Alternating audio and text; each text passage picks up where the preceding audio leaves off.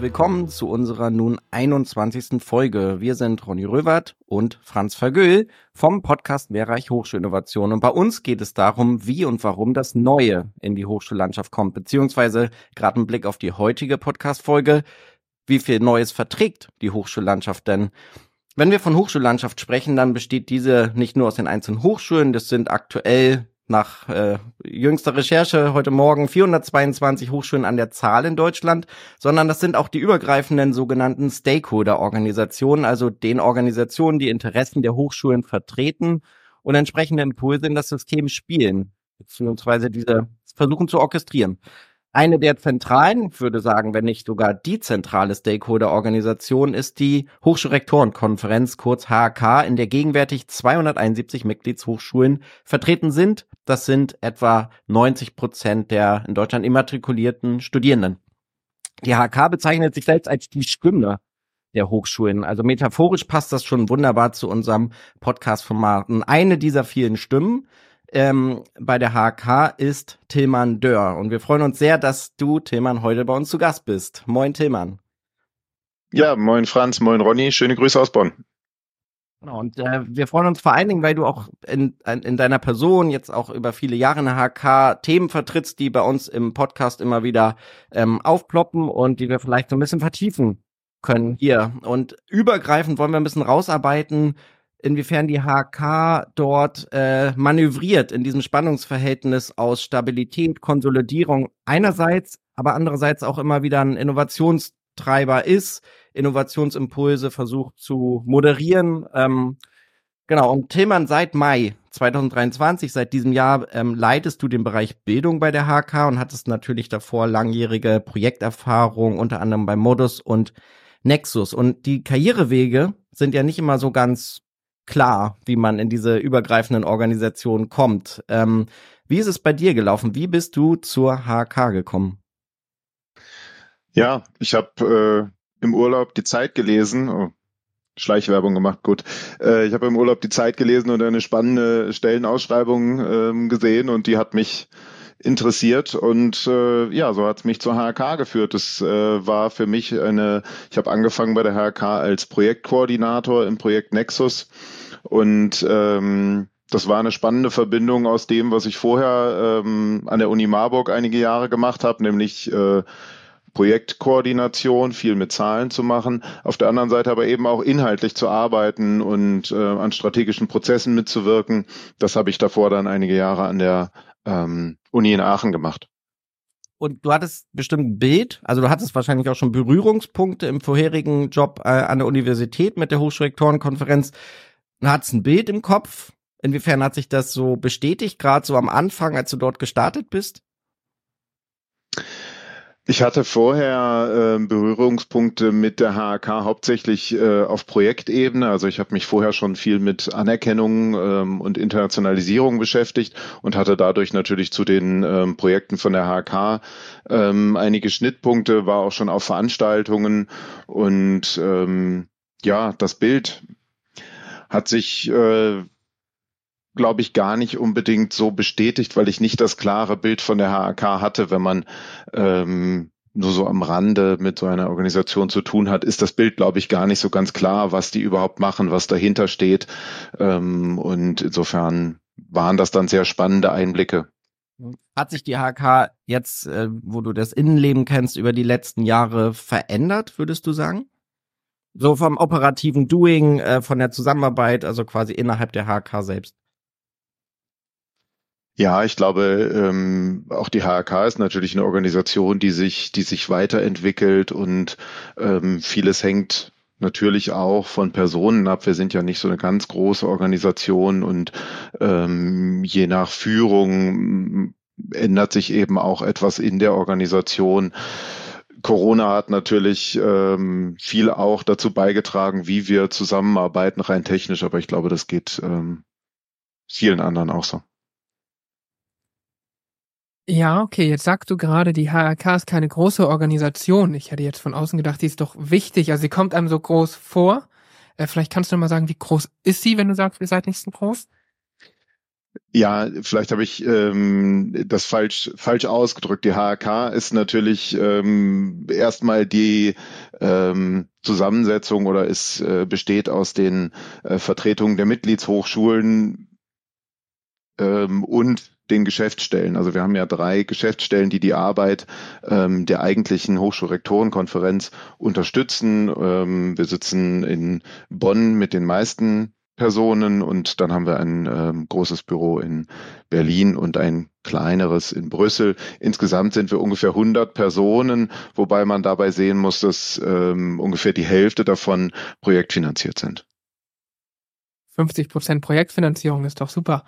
Ähm, genau, aber das nur am Rande. Ähm, die Frage sozusagen, du arbeitest für die HRK. Wie sieht denn dein Job aus? Also was macht man da? E-Mail schreiben, Excel-Tabellen, äh, Vorträge halten. Was ist so deine Aufgabe? Mhm. Ähm, naja, ich äh, leite den Arbeitsbereich Bildung. Die HK Geschäftsstelle hat ähm, mehrere Arbeitsbereiche, ähm, also Bildung, Forschung, ähm, Governance, Internationalisierung. Und innerhalb des Arbeitsbereichs Bildung beschäftigen wir uns eben mit allen Fragen von Studium und Lehre, aber eben auch Fragen der Durchlässigkeit im Bildungssystem, Schnittstellen zu anderen ähm, mein Arbeitsalltag besteht äh, natürlich auch aus E-Mails, ähm, weniger aus Excel-Tabellen, aber ähm, ja, es sind natürlich viele Anfragen von Hochschulen, von Einzelpersonen, von ähm, anderen Institutionen, aber eben auch von der Presse, die wir bearbeiten. Wir bereiten oder ich bereite ähm, Termine des Präsidiums vor, begleite gegebenenfalls auch. Wir haben ganz viel Abstimmungen auf Arbeitsebene mit anderen Organisationen.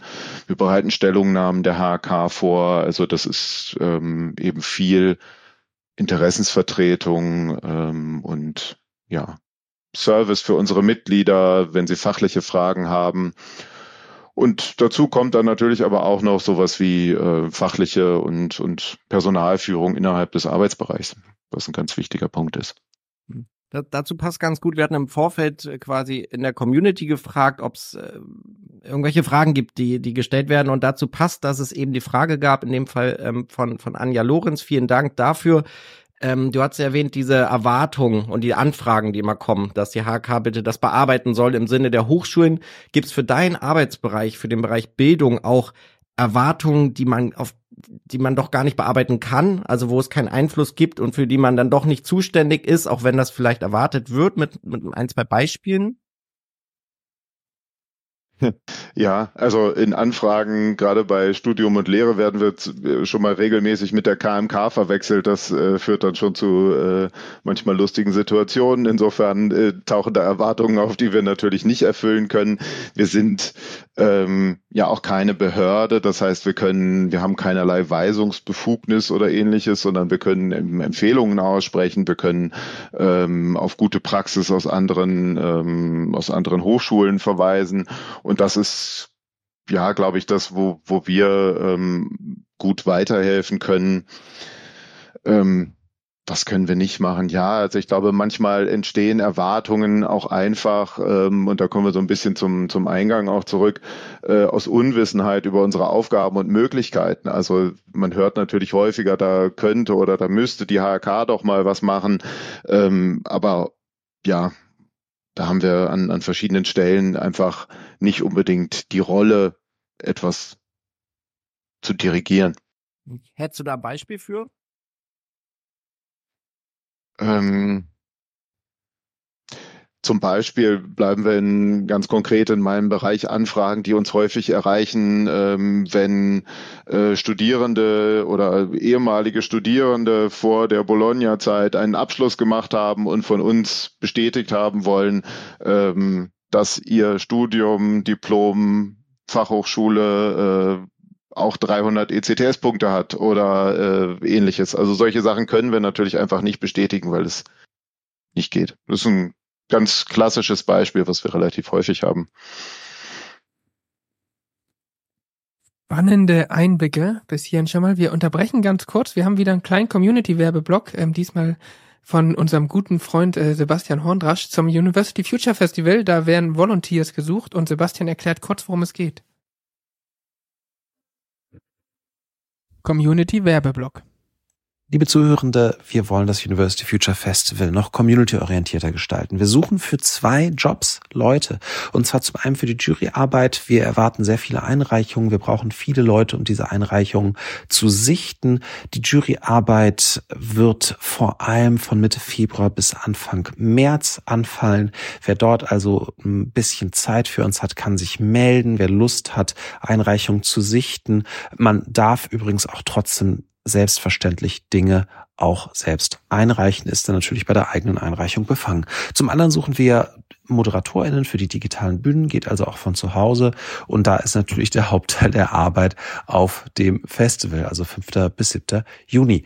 Man kann sich informieren unter festival.hfd.digital. Das ist unsere Website, festival.hfd.digital oder einfach University Future Festival googeln. Dann findet man es auch. Ganz vielen Dank.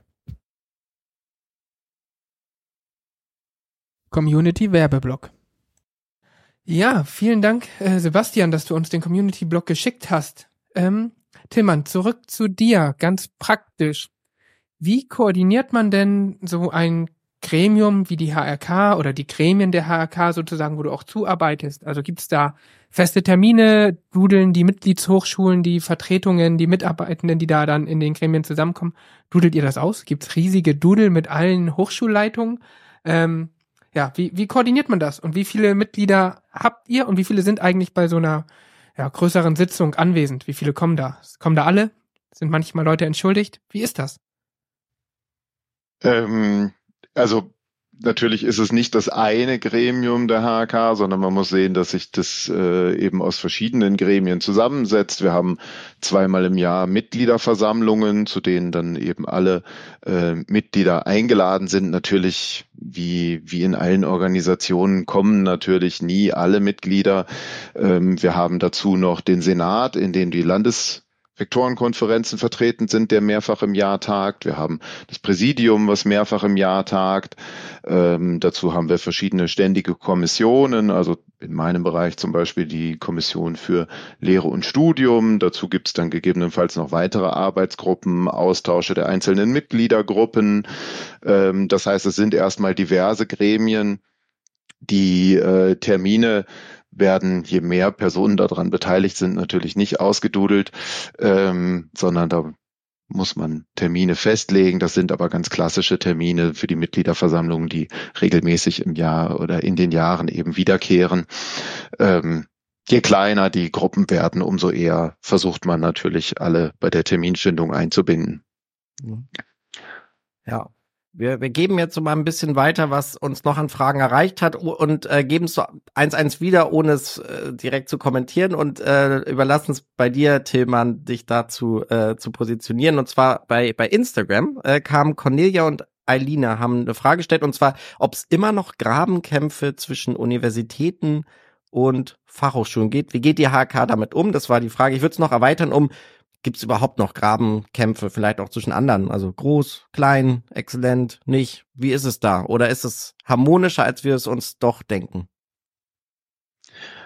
Ähm, also zuerst mal missfallen mir zugegebenermaßen und das in Zeiten wie diesen solche militärischen Analogien sehr. Insofern würde ich das vielleicht mal auf Meinungsverschiedenheiten runter ähm, runterdampfen und äh, man muss natürlich sehen, wie du es gerade auch schon angesprochen hast, es gibt nicht nur die Unis und die HAWs, also die Hochschulen für angewandte Wissenschaften, ähm, sondern es gibt eben auch noch künstlerische Hochschulen, also Kunst- und Musikhochschulen, die kirchlichen, pädagogische Hochschulen und eben auch noch weitere andere, die in der HAK organisiert sind. Und wenn wir uns dann die Breite und Heterogenität in der Mitgliedschaft anschauen, dann ähm, ist es, glaube ich, nicht besonders verwunderlich, dass es unterschiedliche Positionen gibt. Also wir haben natürlich die große Volluni in der Großstadt, die ein ganz anderes Umfeld hat als eher stark regional verwurzelte HAWs bis hin zu ähm, ganz kleinen Hochschulen, die vielleicht nur ein paar hundert Studierende haben. Und da ist natürlich die Interessenlage, da sind die Problemlagen ähm, unterschiedlich. Insofern glaube ich, ist das ähm, ja, ganz, ganz normal. Wir versuchen natürlich ähm, verbindendes auch zu finden, ähm, beziehungsweise eben auch das, das Verbindende herauszustellen. Und ich glaube, da gibt es ganz viel mehr als das, was uns trennt. Also äh, insbesondere bei den grundlegenden Fragen, die wichtig sind, wenn wir an Wissenschaftsfreiheit denken, gerade in diesen Zeiten, wenn wir über den Umgang mit der Pandemie, KI, Internationalisierung oder ähnliches denken, da ist viel mehr Verbindendes drin als wirklich Trennendes und ähm, gerade bei Lehre und Studium, glaube ich, gibt es relativ wenig Meinungsverschiedenheiten. Also da ist im Prinzip an, an allen Hochschulen das Streben nach guter Lehre und nach guten Studienbedingungen ähm, im Vordergrund und gar nicht unbedingt so abhängig von ähm, vielleicht der Größe oder des, des Hochschultyps.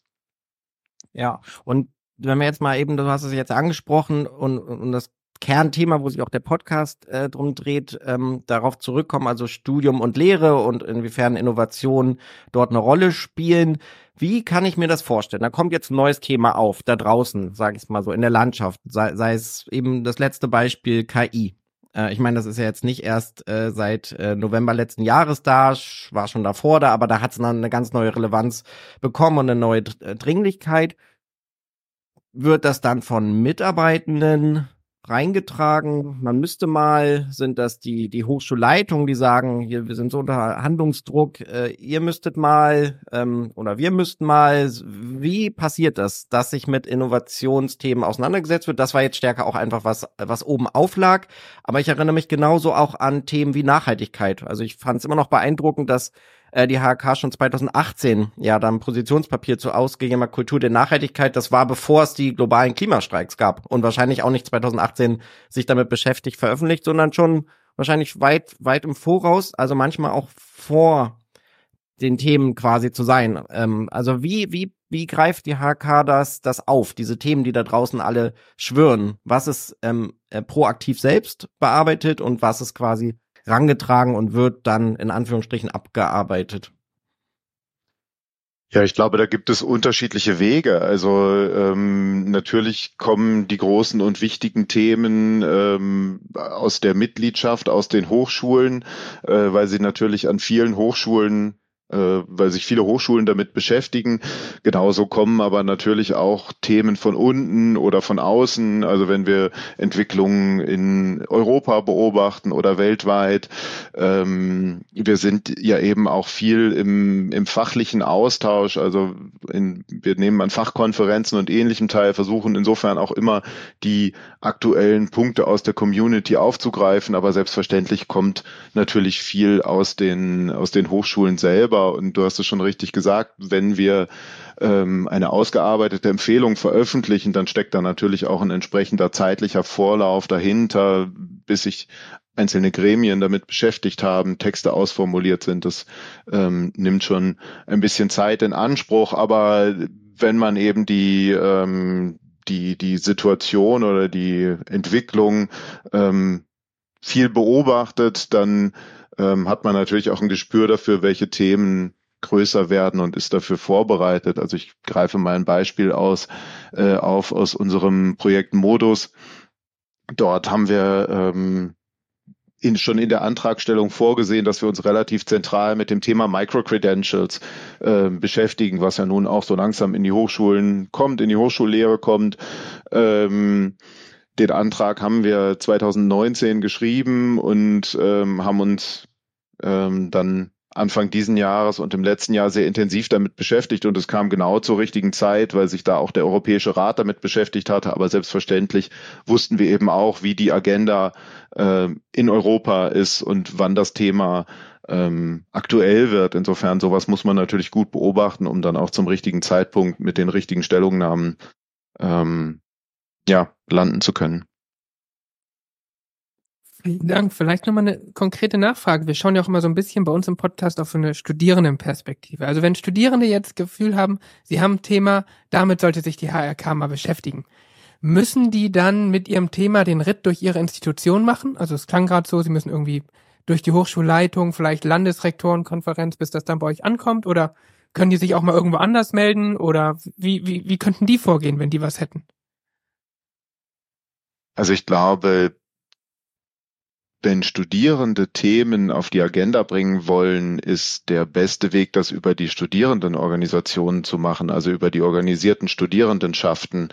Ähm, denn letztlich sind wir als Hochschulrektorenkonferenz, wie der Name in gewisser Weise ja auch schon sagt, nicht die Vertretung der Studierenden.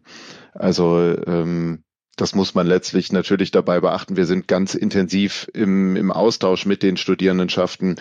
Ähm, wir haben in Gremien auch durchaus Studierende, die mitwirken und ähm, insofern glaube ich eine sehr gute und sehr konstruktive Zusammenarbeit auf verschiedenen Ebenen.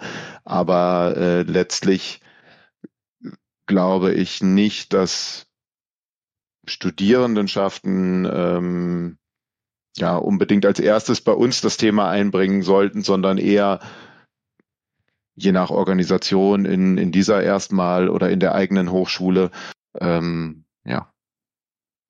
Sehr gut. Ähm, gut. Die andere Frage, die wir noch so ein bisschen im Kopf hatten, ist, als Hochschulrektorenkonferenz, wo ist eigentlich der Bereich mit dem größten Gestaltungspotenzial, also für die HRK? Wo hast du das Gefühl, sofern du das hier sagen kannst oder magst, es wäre eigentlich schön, wenn ihr mehr machen könntet? Ähm, und wo hast du manchmal das Gefühl, oh, da wären wir ein bisschen ausgebremst? Oder was sind so bremsende Faktoren auch? Da kann man es auch eher so machen. Ja, also man muss ja sehen, die HK hat, hat drei Aufgaben. Das, das erste ist die Vertretung ähm, der Interessen der, der Hochschulen gegenüber Politik und Gesellschaft. Dann als zweites Meinungs- und Standardbildung innerhalb des Hochschulsystems und als drittes den Service für Mitgliedshochschulen. Und ich glaube, in allen dreien gibt es sehr großes Gestaltungspotenzial, das wir auch nutzen. Und wir haben ähm, in, in all diesen Bereichen sehr konstruktive Zusammenarbeit mit ganz vielen Akteuren in Wissenschaft, Politik und Gesellschaft. Ich glaube nicht, dass ähm, uns regelmäßig Steine in den Weg gelegt werden. Also manche Themen sind natürlich schwieriger zu bearbeiten, sind langwieriger, aber ähm, ich glaube nicht, dass, dass ähm, man da wirklich davon reden könnte, dass uns Steine in den Weg gelegt werden. Ähm, wo könnten wir mehr machen? Also äh, Vieles hängt, glaube ich, da auch an der, wenn wir jetzt mal bei der Geschäftsstelle bleiben, an der personellen Ausstattung der Geschäftsstelle. Ähm, wenn wir uns den Bildungsbereich anschauen, wir sind vier Personen, die ähm, sich mit all diesen Fragen beschäftigen. Und wenn wir mehr machen wollten, wenn wir dort intensiver, aktiver werden wollten, bräuchten wir natürlich auch ähm, wie in anderen Organisationen auch eine entsprechende personelle Ausstattung, dann könnte man vielleicht auch das eine oder andere Potenzial ähm, noch heben. Aber ich ähm, ja glaube, wir sind wir sind ganz gut aufgestellt und ähm, nutzen die Potenziale, die wir haben, auch durchaus aus. Und ähm, wenn ihr quasi die die vier Personen jetzt für das für den Arbeitsbereich Bildung ihr euch immer regelmäßig mit den aktuellen aufliegenden Themen beschäftigt. Ganz praktisch, wie, wie macht ihr das? Also habt ihr, habt ihr einen, einen Pressespiegel, geht ihr auf, ihr geht auf Konferenzen, äh, hört ihr Podcast, äh, wie, wie, wie passiert das? Also wie kann ich mir das vorstellen? Das ist ja nicht ganz trivial, wie das da draußen so wabert und wie man dann das aufgreift oder auch vielleicht mit selektivem Blick äh, unterwegs ist und dann auch noch die Projekte handhaben muss. Wie, wie kann ich mir das vorstellen? Also dem Anspruch, den ihr auf jeden Fall habt, dem auch dann immer wieder gerecht zu werden, die, die Themen aufzugreifen, vielleicht manches auch zu konsolidieren, manche Themen vielleicht auch mal nicht äh, zu bearbeiten. Wie, wie macht ihr das praktisch? Naja, ich meine, viele Themen ähm, vielleicht nicht in der in jeglicher Ausdifferenzierung, aber grundlegend kommen ja auch immer wieder, also oder ziehen sich ziehen sich durch die Arbeit. Insofern ähm, versuchen wir natürlich klar, Pressespiegel, ähm, andere Dinge zu scannen, um, um zu schauen, wo sind aktuelle Entwicklungen, äh, was gibt es an Beispielen, wo kocht vielleicht ein Thema hoch. Ähm, auf der anderen Seite kommen viele, viele Themen natürlich auch aus den verschiedenen Gremien, aus den verschiedenen Organisationen, in denen wir ähm, vertreten sind, mit denen sich die, die Gremien beschäftigen, die dann bei uns ähm, auf dem Schreibtisch landen und mit denen wir arbeiten oder an denen wir arbeiten. Mhm. Und dann ist ja quasi, wenn ich es jetzt so zuspitze, eins deiner Job-Charakteristika äh, Themenscanning für den Hochschulbildungsbereich.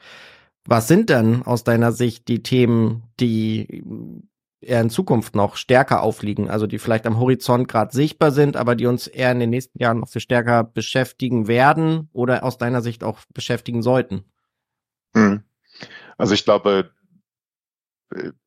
ist ein, ein ganz wichtiger Punkt, äh, wird die zukunftsfähige Gestaltung von Curricula sein. Also das fängt jetzt an, Bildung für nachhaltige Entwicklung, Future Skills, KI und so weiter sind ganz wichtige Themen, wo unglaublich viel entsteht, aber wo sich, glaube ich, noch ganz viel tun muss und wo eben auch ähm, viel Arbeit dahinter steckt. Also es ist ja nicht einfach mit, ähm, mit wenigen Stellschrauben verändert, sondern da muss an ganz vielen äh, Stellen etwas passieren und dann wird sehr grundlegend etwas passieren, wenn wir uns anschauen, wie viele Studienprogramme wir haben. Ähm, da glaube ich, ist, ist eine ganze Menge Arbeit noch vor uns.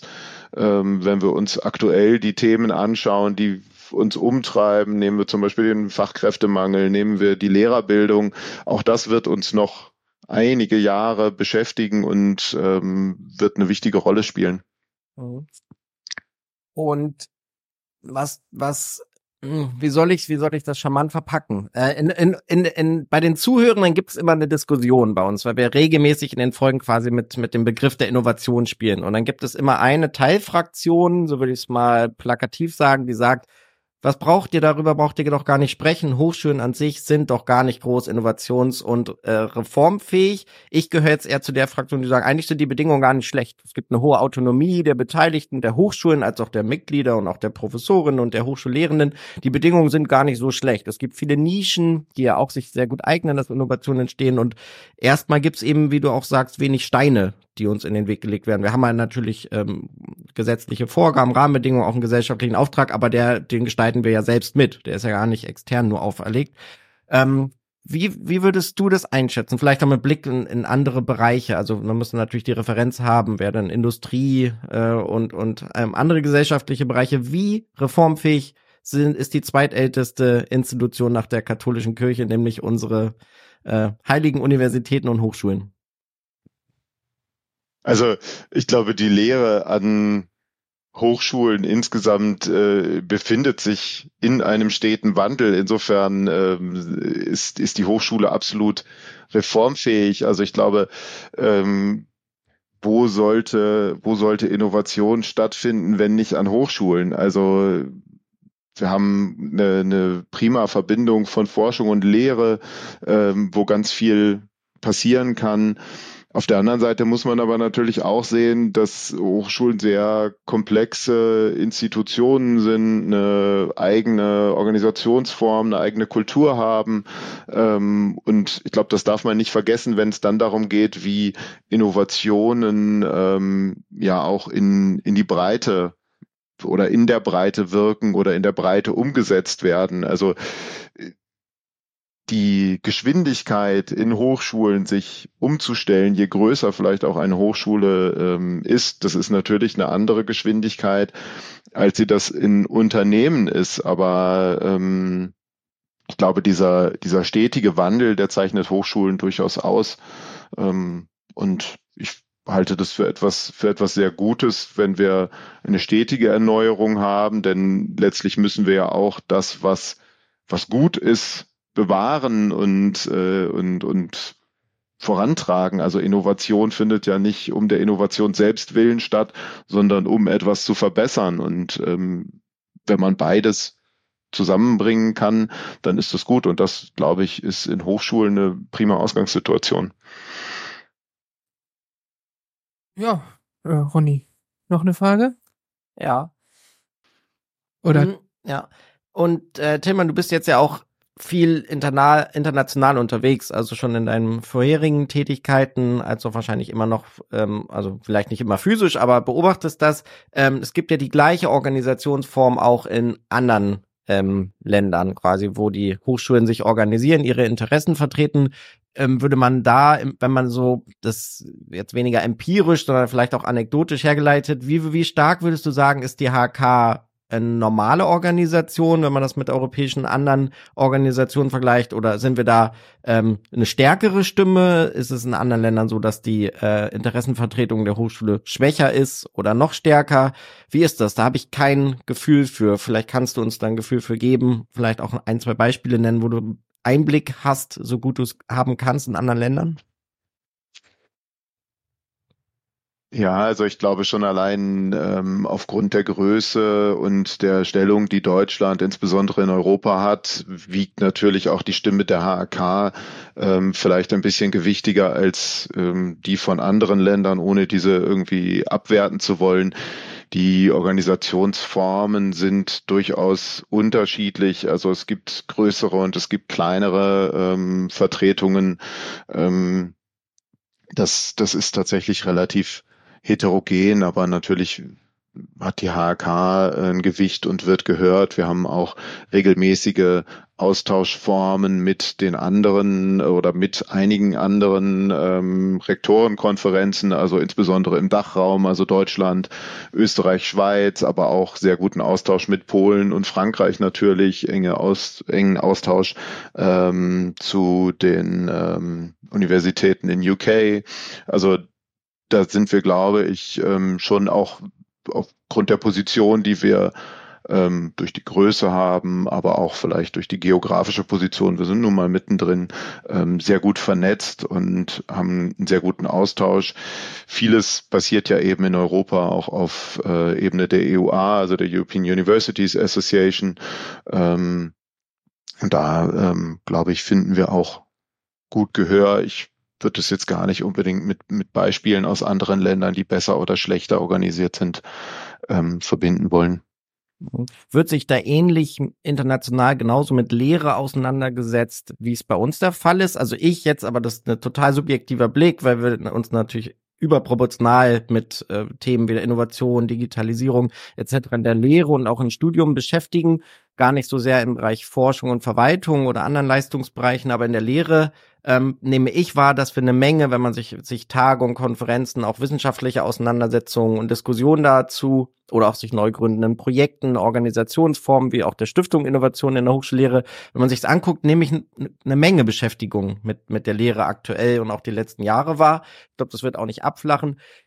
Sind wir da gut oder sind andere noch viel stärker. Also ich denke vielleicht so ein bisschen auch an die Niederlande, wo ich dann noch, noch mehr Beschäftigung mit Lehre und da gibt es ja auch quasi noch mehr Anforderungen an Lehrende, äh, tatsächlich tätig zu sein.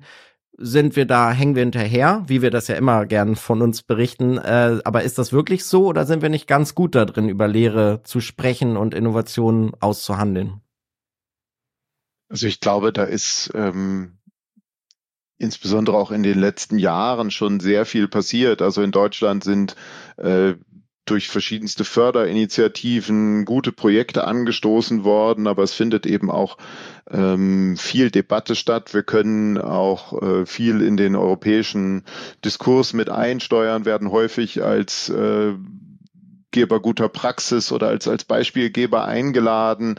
Insofern habe ich schon den Eindruck, dass wir ähm, insgesamt eine ganz gute Position haben und auch im europäischen Vergleich durchaus ähm, gut dastehen. Letztlich gibt es natürlich immer auch Länder, die noch ein bisschen schneller und ein bisschen innovativer sind. Und gerade wenn wir auf ähm, den, den Föderalismus in Deutschland schauen, dauert vielleicht das eine oder andere hier auch mal ein bisschen länger oder vollzieht sich in anderer Form, als das in anderen Ländern der Fall ist, die vielleicht einfach ein bisschen kleiner oder anders organisiert sind und dort ähm, schneller sind. Also wenn wir uns den Bereich Digitalisierung zum Beispiel anschauen, dann schauen wir in Richtung der baltischen Staaten oder auch Niederlande oder so, die in einigen Bereichen da viel weiter sind. Ja, das das gibt es nun, das ist, äh, glaube ich, klar, aber insgesamt, glaube ich, haben wir, ein, haben wir eine gute äh, Diskussionskultur und ähm, viele gute Möglichkeiten in Deutschland, das voranzubringen.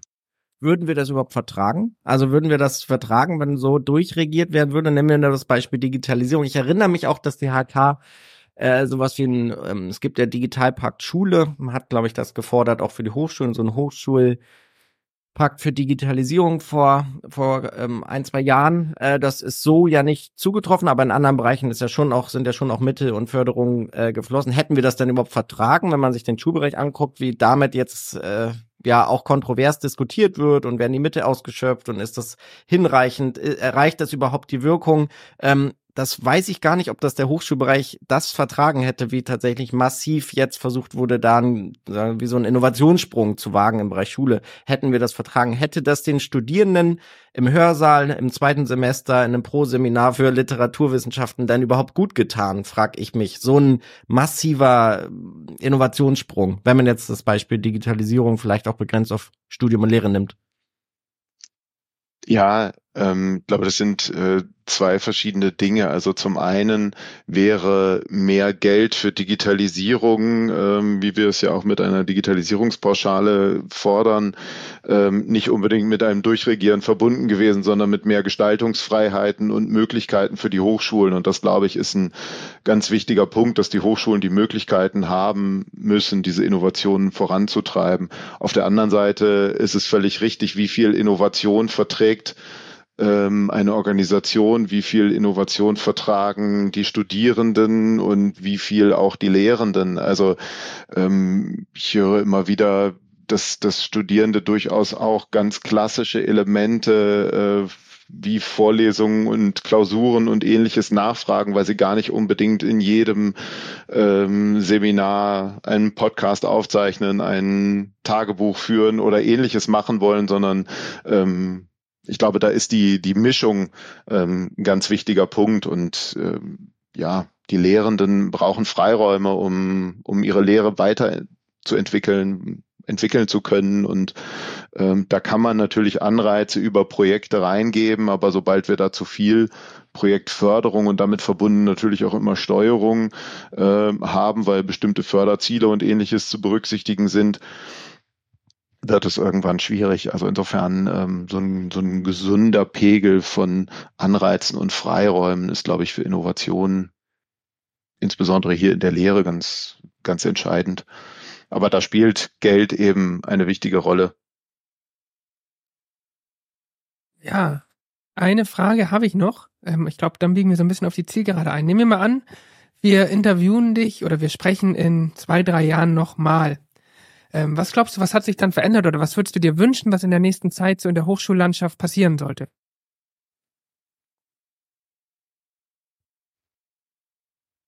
Tja, gute Frage. Ähm, glaube,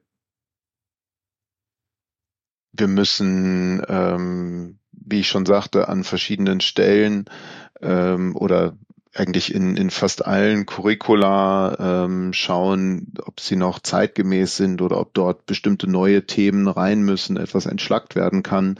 Ähm, was ich mir aber vor allem auch wünschen würde, ist, dass weiterhin viel Wert auf Persönlichkeitsentwicklung gelegt wird, dass wir ähm, gerade in Zeiten von erstarkenden äh, ja, rechtsextremen Parteien oder insgesamt extremen Entwicklungen ähm, da viel Wert drauf legen, ähm, an den Hochschulen mündige Bürger für die Zukunft ähm, ja zu ähm, herauszubilden, dass sie sich entwickeln können und ähm, gut in die Zukunft schauen können und, und die Zukunft mitgestalten können. Das würde ich mir wünschen. Das passiert natürlich schon, aber ich glaube, ähm, wir müssen da in den nächsten Jahren nochmal mit einem verstärkten Blick drauf schauen, um ähm, ja da den aktuellen Tendenzen in der Gesellschaft entgegenzuwirken.